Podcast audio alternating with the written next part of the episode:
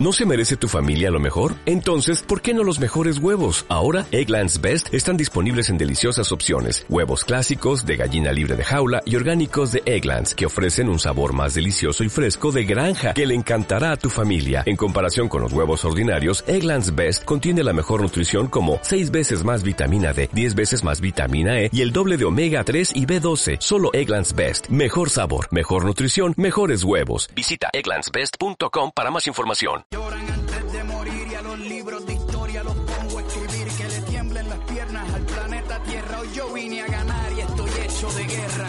Amigas y amigos, oyentes de Verdades Paralelas, les habla Daniel Roca.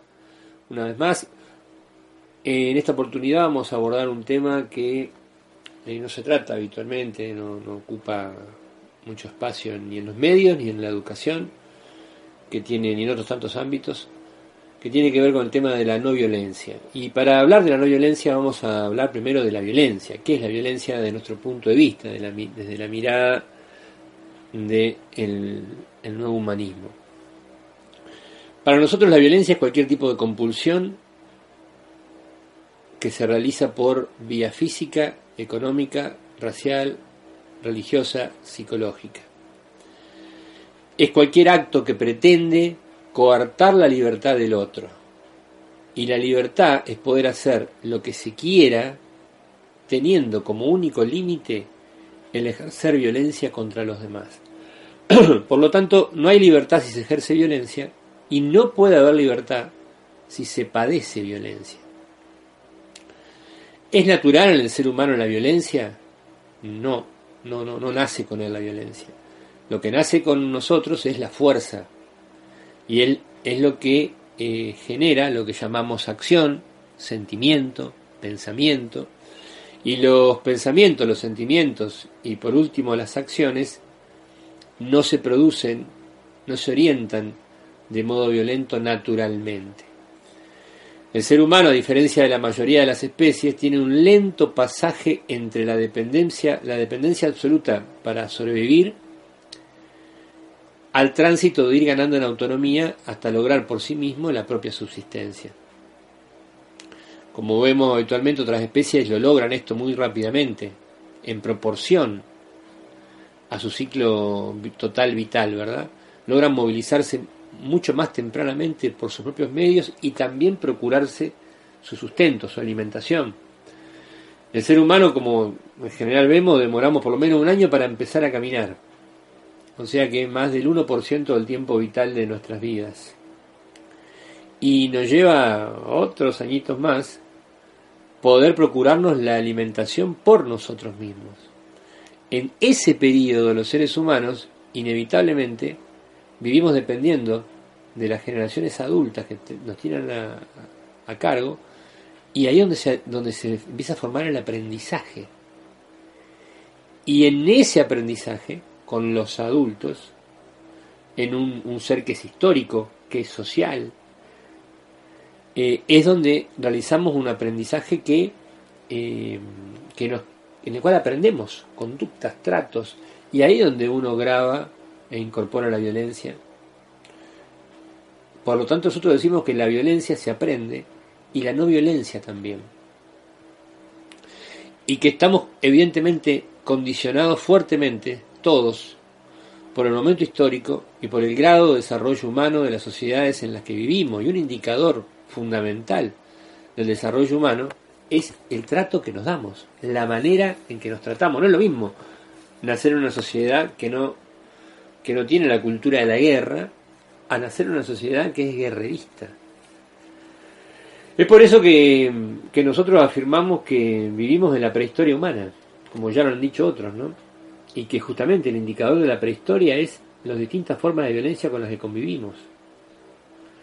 De hecho, en la historia de la humanidad, incluso lo que se llama progreso, se ha, ha convivido permanentemente con la violencia. Así lo señalan las guerras, las apropiaciones de tierras, los complot, los genocidios. Y estamos hablando solo de violencia física, ¿no? Pero la violencia es este, evidentemente eh, multifacética y ha penetrado todos los aspectos de la, de la vida. la vemos constantemente y, la vivimos constantemente en la economía, muy evidente, dentro de este sistema capitalista que es violento, ¿no? es explotador por excelencia, en la política, con, con soberanos que somos los pueblos, que supuestamente somos los que mandamos obedeciendo a una minoría, en la ideología, eh, también claramente este, con el papel que juegan los, los medios y la educación en la formación de, de las personas, en la formación de la, y la manipulación de la opinión pública, en la religión, en la familia, en la educación, en la cultura, en la sexualidad. Si analizamos eh, cualquier esfera de la vida de la sociedad contemporánea, siempre nos vamos a encontrar con distintas formas de violencia que eh, restringen nuestra libertad.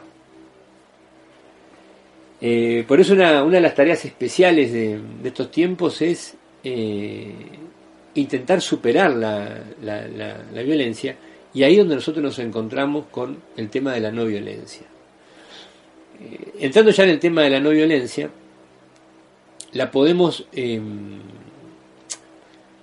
la podemos explicar como un sistema eh, que incluye conceptos morales que niegan la violencia y también prácticas. Eh, hay un error habitual en, en estos temas de, la, de, lo, de ético que se relaciona con el tema de la libertad del que hablábamos al principio, y es cuando se confunde impedir que perjudiquemos a otros con impedirnos la libertad, ya que perjudicar a los demás no es un acto libre, porque justamente ese acto niega la intencionalidad y la libertad del que recibe la agresión.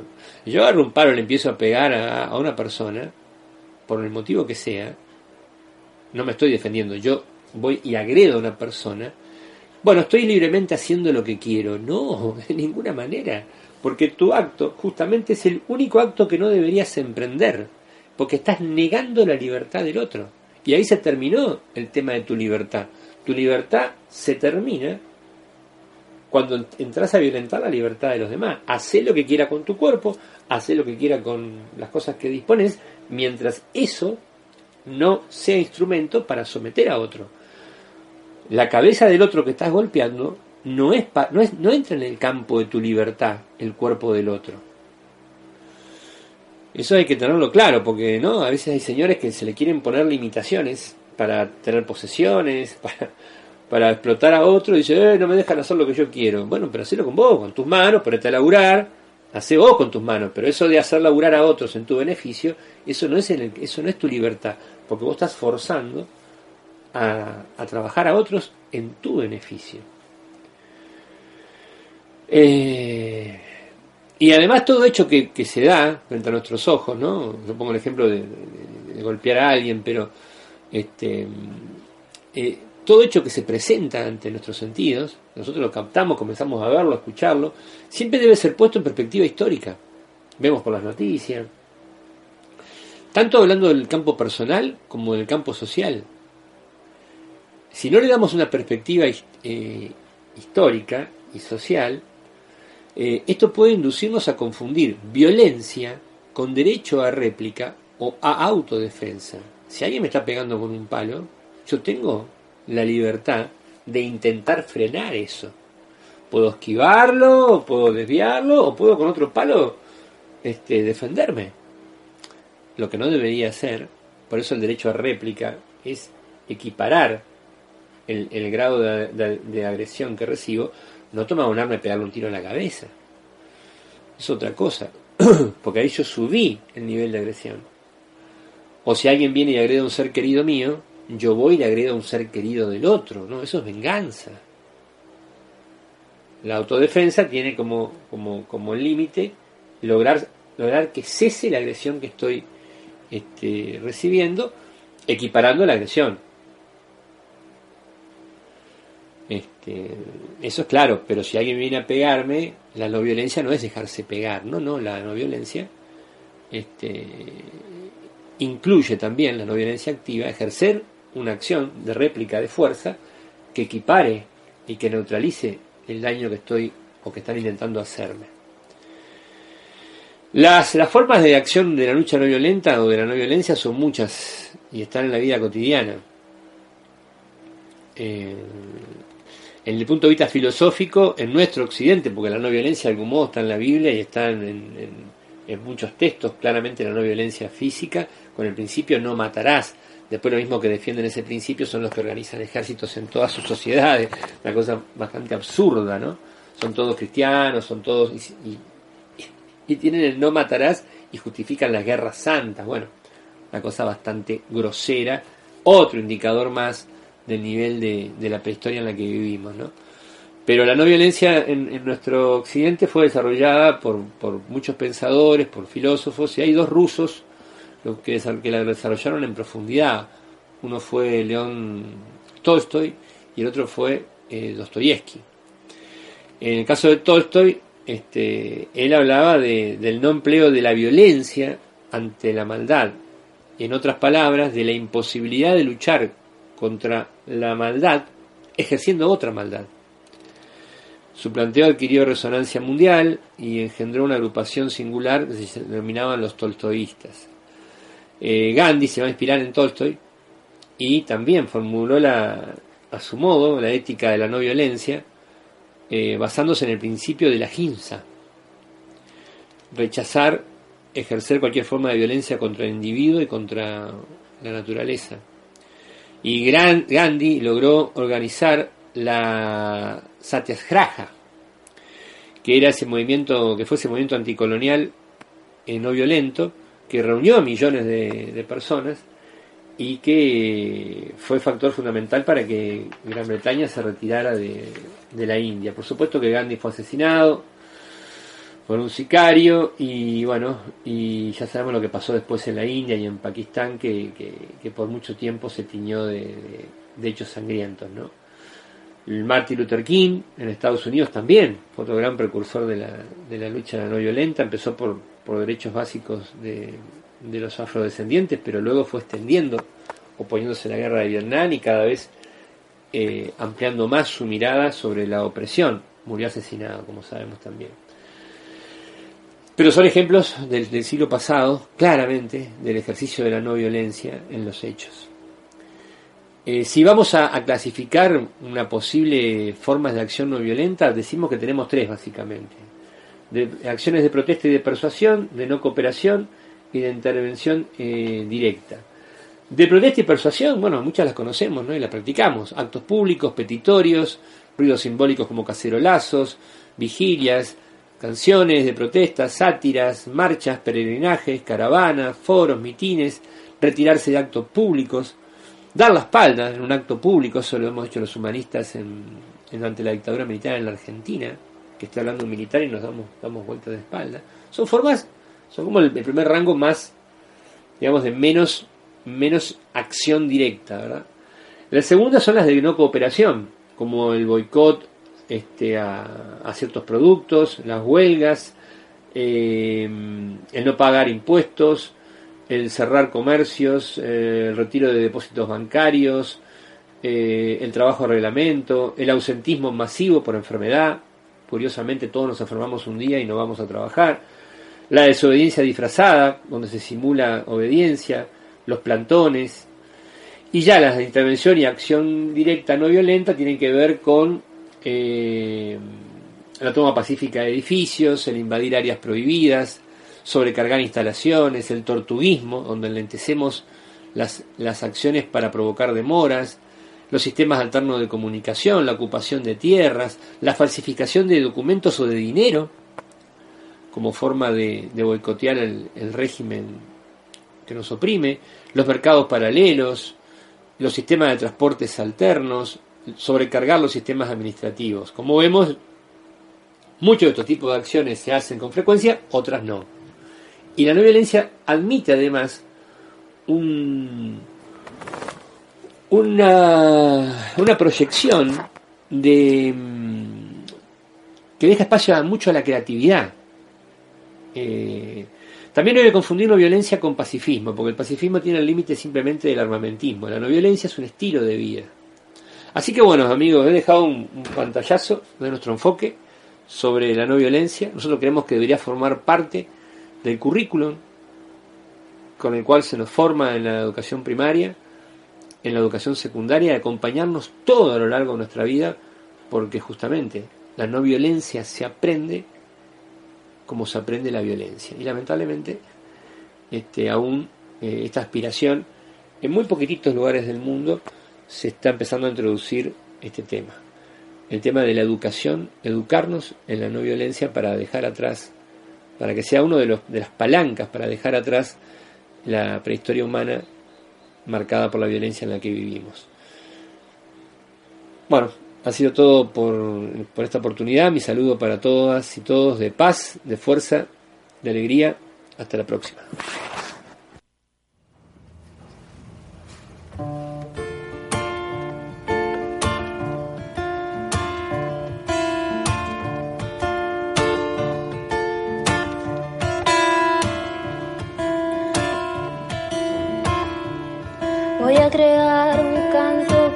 Poder existir, para mover la tierra a los hombres y sobrevivir, para curar mi corazón a la mente, dejarla fluir, para el espíritu elevar y dejarlo llegar al fin. Yo no nací sin causa. Yo no nací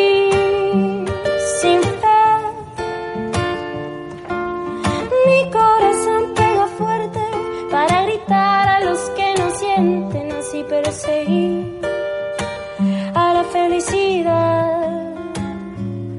Voy a crear un canto para el cielo respetar. Para mover las raíces de este campo y hacerlo brotar para mover las aguas y el veneno verde que hay por ahí. Para el espíritu elevar y dejarlo vivir en paz. No nací sin causa. Yo no nací sin fe. Mi corazón pega fuerte para gritar a los que nos mienten. Así perseguir. Bueno, ahí pasaba Daniel, este, muchos conceptos, muchas...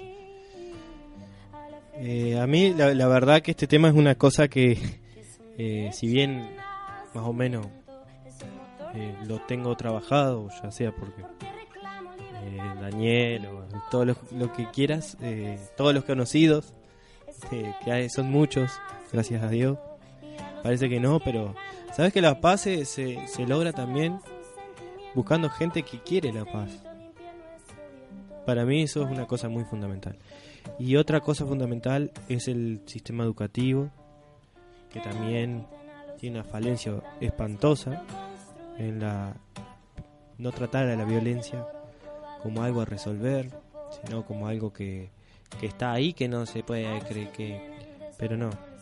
Yo confío en este mundo y por eso ahora paso a la voz de Agustina, que confía en otras cosas también, como es la violencia de otra óptica, como cuál.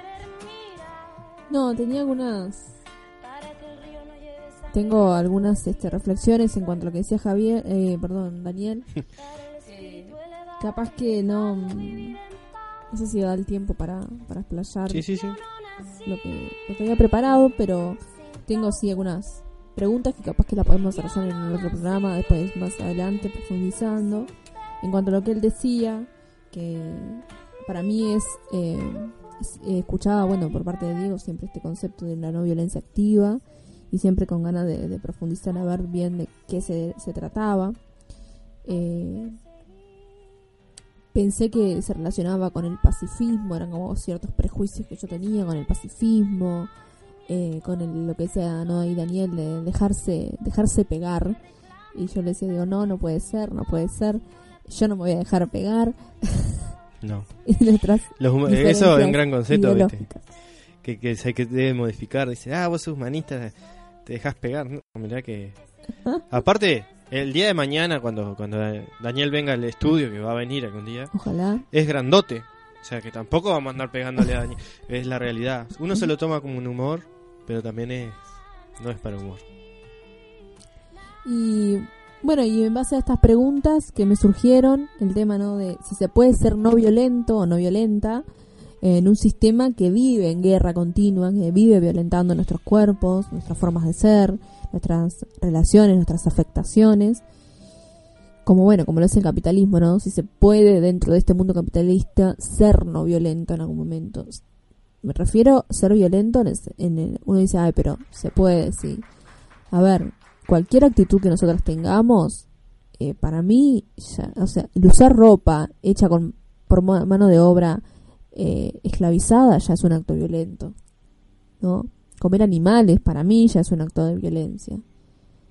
Entonces, ¿se puede ser no violento dentro de este mundo eh, capitalista, especista, machista, patriarcal, capacitista, que considera, por ejemplo, la violencia hacia los, las personas que tienen eh, neurodivergencia, los llamados locos. Todo el tiempo hay que guiarlos o enseñarles o hacerle esto porque ellos no pueden. ¿Se puede ser no violento? Esa es mi duda, mi, mi pregunta. Después, algo que él decía, que es, la historia humana para mí es violenta, ¿no? Vivimos de guerra en guerra, de la primera guerra a la segunda, la guerra fría, eh, las revoluciones son violentas, ¿no? Entonces, esa también es mi duda de, eh, por lo que decía ahí Daniel, ¿no? La- salir de esta prehistoria humana. Y no sé si tan prehistoria en el sentido de que hoy en día también está esa violencia de las guerras y de lo que decíamos hoy, de lo que decía recién, ¿no? El, hecho de eh, en este sistema es, eh, la violencia es lo que prima en las relaciones humanas, en las relaciones así con la naturaleza, eh, no sé. Y si es posible, otra cuestión mía era si es posible racionalizar la autodefensa, porque él decía, ¿no? Eh, defendernos como en un mismo nivel, no subir la apuesta a la agresión. Y yo me pregunto, cuando te vienen, te agarran, sentís ese miedo de, no sé, venir caminando a la calle que te quieren secuestrar o que te quieren violar o que te quieren matar. ¿Es posible racionalizar ese auto, esa autodefensa cuando está en juego tu vida? Es también esa cuestión, ¿no? Ahí para que, que se me plantea a mí la duda, ¿no? De, de bueno, hasta qué punto podemos llegar a ser no violentos. Obviamente, no, no digo que estoy ni en desacuerdo ni, ni, ni en acuerdo, es como, es un tema muy difícil, muy complicado, que lleva, yo creo que me va a llevar a la reflexión todo el tiempo y nunca voy a tener una respuesta segura o certera. El tema de la violencia es uno de los pocos casos que el ser humano tiene que trabajar día a día, todos los días de su vida. Es algo de- real que todos los días de nuestra vida deberíamos dedicarle por lo menos media hora a visualizar muchas actitudes que llevan inconscientemente a violencia. Sí, sí. El hecho mismo de, bueno, nosotros vivimos en un mundo occidental que niega la violencia totalmente, niega la fuerza y la potencia de la violencia, totalmente hipócrita porque es un mundo que vive rodeado y ejerciendo violencia.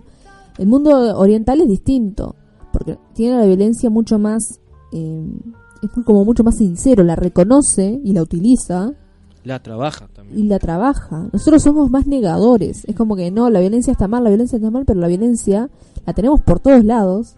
Se le ven los flecos por todos lados la violencia, pero está mal. Los, los violentos son los terroristas, son los de Oriente, ¿no? Los países ah, de allá lejos. Nosotros somos los civilizados, Sí, sí. ¿no? Entonces, ¿cómo trabajar eso también? O cuando en el mundo también se interviene de una manera, como está pasando ahora en Brasil, de una manera, eh, el Amazonas, los indígenas, eh, donde vemos que el- lo, lo que está pasando en Brasil, lo que decíamos, el tema del Amazonas, que se interviene los bosques, las formas de vida, Sí, por eso. sin Sí, respetar. Ahí, ahí tenés un- una empezar un, un hilo de la violencia. El no respeto, eh, imponerme, como decía Daniel. Y bueno, eh, la violencia es un tema a trabajar mucho, pero está bueno trabajarlo. Está bueno porque eh, es un desafío y creo que nos va a hacer... Esto pedimos capaz que la gente, si tiene algún concepto, capaz que nosotros tienen todo, yo creo que en el mundo tenemos todos algo para aportar. Si nos desarmamos, si nos desarmamos el, el ego y, la- y las armas principalmente. Eh, y bueno, Sí, no, y por último quería decir, bueno, le- yo me, lo que traje para hoy es el hecho de eh, un tipo de no violencia activa, que no sé si llama la no violencia activa tampoco, pero un tipo de que es la autodefensa, que es la, yo creo, la más utilizada, o la, o la, no sé si la más utilizada, pero la que a mí me gustaría que se utilice más dentro del feminismo, de los transfeminismos. Y para tratar esto voy a voy a, a recomendar un libro que en realidad es una recomendación media falsa porque yo no lo he conseguido, no lo he leído, pero me interesa mucho conseguirlo. Creo que acá en Uruguay no está todavía, no se encuentra. Pero es un libro que para mí es muy interesante, ya desde el título nomás, que se llama Defenderse, una filosofía de la violencia, de Elsa Dorling.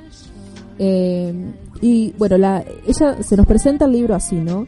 Se nos ha privado eh, a las mujeres y a las disidencias sexuales del uso de la fuerza, porque eso es otro tema también, ¿no? Como que la fuerza, la violencia siempre está al, man- eh, eh, de, eh, al mando de los hombres, ¿no? Los hombres los que van a la guerra, los hombres los que aprenden a usar armas, los hombres los que aprenden a luchar, ¿no? Entonces lo que dice Elsa Dorling es, se nos ha privado del uso de la fuerza para defender nuestros propios cuerpos. Y es por eso que es necesario revisar la historia de esa expropiación y de las estrategias que resistieron a ella.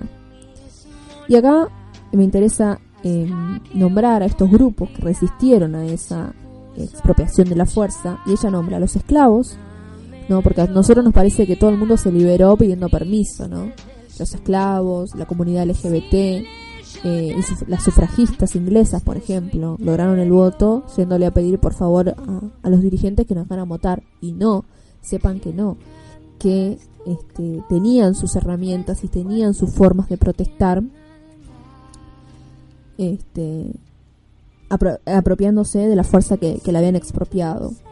Las artes marciales son también otras herramientas que tenemos que apropiarnos, dice Elsa Dorlin, eh, las mujeres y las disidencias, para poder eh, afrontar este, estos ataques que, que- sufrimos constantemente. Las milicianas francesas también este, han usado técnicas de, de autodefensa ¿no? en cuanto a esos ataques. Entonces tengo por un lado ese libro, que si me lo quiere conseguir alguien en Argentina estaría muy contenta. Se llama Defenderse, una filosofía de la violencia de Elsa Dorlin. Eh, es muy nuevo, salió hace creo que dos o tres meses este libro. Y tiene esa, esta, esta hipótesis, ¿no? Esta, es- es muy interesante. Y capaz que para la próxima, porque ya se nos va tarde, tenemos otro libro que ese sí lo leí, lo estoy leyendo y es muy recomendable, que es de Leonor Silvestre, una Silvestri, una filósofa argentina. muy nombrada en los últimos programas. Bueno, no, no tanto. Eh, una filósofa argentina y tiene un libro que se llama Enemiga Pública, interroga- Interrogatorios y Disparos, que se lo recomiendo. Que bueno, voy a leer nada más para dejarlos con la intriga. No se consigue en internet, se lo tienen que pedir a ella porque es una filósofa autogestiva.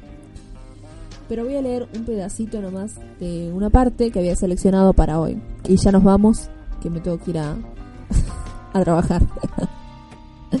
dice, dice Leonor Silvestri en Enemiga Pública. El que andemos despistando la nube o haciendo cosas, a mi modo de ver, un tanto absurdas, que nos ponen en peligro, tiene que ver con una falta de concentración y con una infantilización que, nos, que no es exclusiva de nosotras, sino que es propia de la sociedad. Cesión del poder, mediación por parte de intermediarios, reafirmaciones de lógicas estatales. Por algo la gente, acríticamente, pide más leyes, más policías, más controles. ¿no? El, vi- el vivir sin miedo que se está, esta Sí, campaña sí. que se está llevando a cabo acá en Uruguay. Agita el miedo mediáticamente para justificar el aparato represivo en una sociedad pasiva y pacificada hasta lo indecible, incapaz de tomar el poder o responder de cual- a cualquier afrenta. Forma parte de reducir daños el poder prestar más atención, estar más concentrada y salir de ese lugar dócil, victimista, en que me parece que es un, que me parece que es un poco la bajada de línea del feminismo hegemónico. En este momento donde se habla, por ejemplo, de no quiero ser valiente, quiero ser libre, cuando la libertad no es algo que te otorga alguien, es algo que se conquista físicamente. Eso lo sabe cualquier pueblo oprimido. La única manera de poder hacer frente a la ocupación tiene que ver con exponerse, darse por muerta y luchar como si no hubiera mañana. La respuesta de la oprimida no es la violencia del agresor, por eso se llama autodefensa. No se puede decir mucho más. Son las 5 y 7 minutos. Vamos a seguir desarrollando este tema en el próximo programa. El próximo programa, que es un tema eh, que quizás podría traer hasta un invitado o diferentes filosofías. eh, muy interesante. Algo que quizás sea un comienzo. Bueno, ya lo hemos intentado muchas veces y creo que, que nos hace feliz la radio, un espacio y hablar de cosas que, cree que creo y creemos todas y todes que es importante para, para mejorar este mundo. Y por eso nos vamos a seguir con un tema de Ron Punk, se llama algo así. Pero la letra es conocida, la hizo un flaco que ya no está más, que siempre lo recordamos en Verdades Paralelas, que es el flaco Spinetta, obviamente. Y así nos vamos de este programa por el mundo sin violencia.